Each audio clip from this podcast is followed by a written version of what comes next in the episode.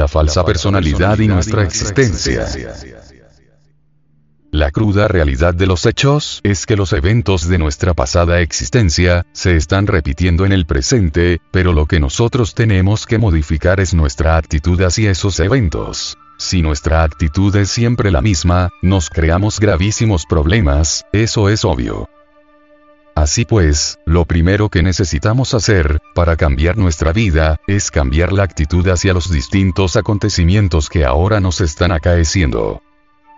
Mas uno no puede cambiar la actitud hacia la vida si no eliminamos aquellos elementos perjudiciales que llevamos en la psiquis. La ira, por ejemplo, ¿cuántos problemas le trae a uno la ira? La lujuria, ¿cuántos problemas le trae a uno la lujuria? Los celos, ¿cuán nefastos son? ¡Deja el maldito celular! ¡Ya me tienes cansado! ¡Deja el maldito celular! La envidia, ¿cuántos inconvenientes le proporciona a uno? Si uno quiere una transformación radical, uno tiene que cambiar de actitud ante las distintas circunstancias de la vida. Estas circunstancias se repiten con uno o sin uno, pero se repiten.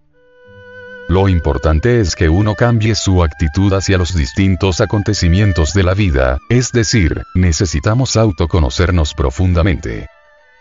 Si nos autoconocemos descubrimos nuestros errores, y si los descubrimos, los eliminamos.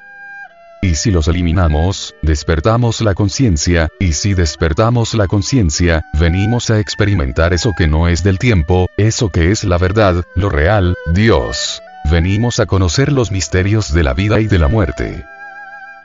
Pero si continuamos con la conciencia embotellada entre el ego, entre el yo, entre los yoes, obviamente no conoceremos nada de los misterios de la vida y de la muerte, no podremos en modo alguno experimentar lo real, viviremos en la ignorancia. Por eso se hace urgente e inaplazable cumplir con la máxima de Tales de Mileto. No se te ipsum. Hombre, conócete a ti mismo y conocerás el universo y a los dioses. Todas las leyes de la naturaleza están dentro de uno mismo, y si uno no las descubre dentro de uno mismo, tampoco las podrá descubrir fuera de sí mismo. Así pues, dentro de uno está el universo. El hombre está contenido en el universo y el universo está contenido en el hombre. Si no descubrimos el universo dentro de sí mismos, no lo podemos descubrir fuera de nosotros mismos. Existen en nosotros posibilidades extraordinarias, pero ante todo debemos partir del principio no se te ipsum. La falsa personalidad, por ejemplo, es óbice para la verdadera felicidad.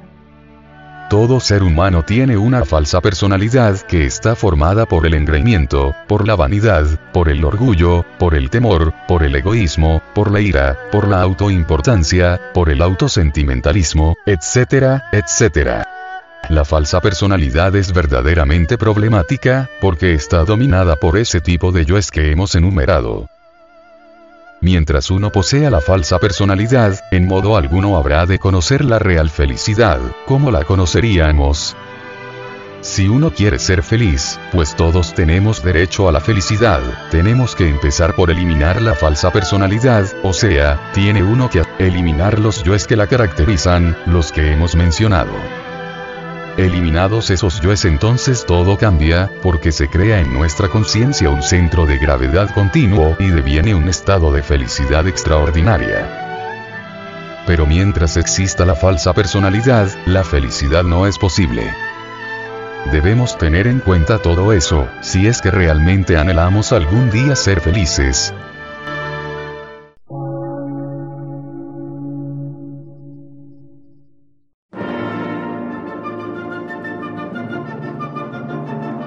Emisora, gnóstica, transmundial.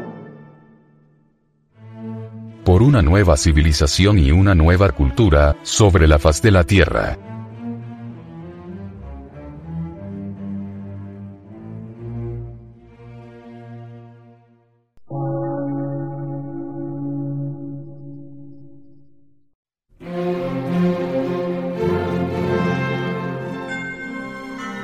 medio de radiodifusión científico, artístico, místico y filosófico, de la Asociación Colombiana de Centros de Estudios Gnósticos, Antropológicos, Psicológicos y Culturales, AC.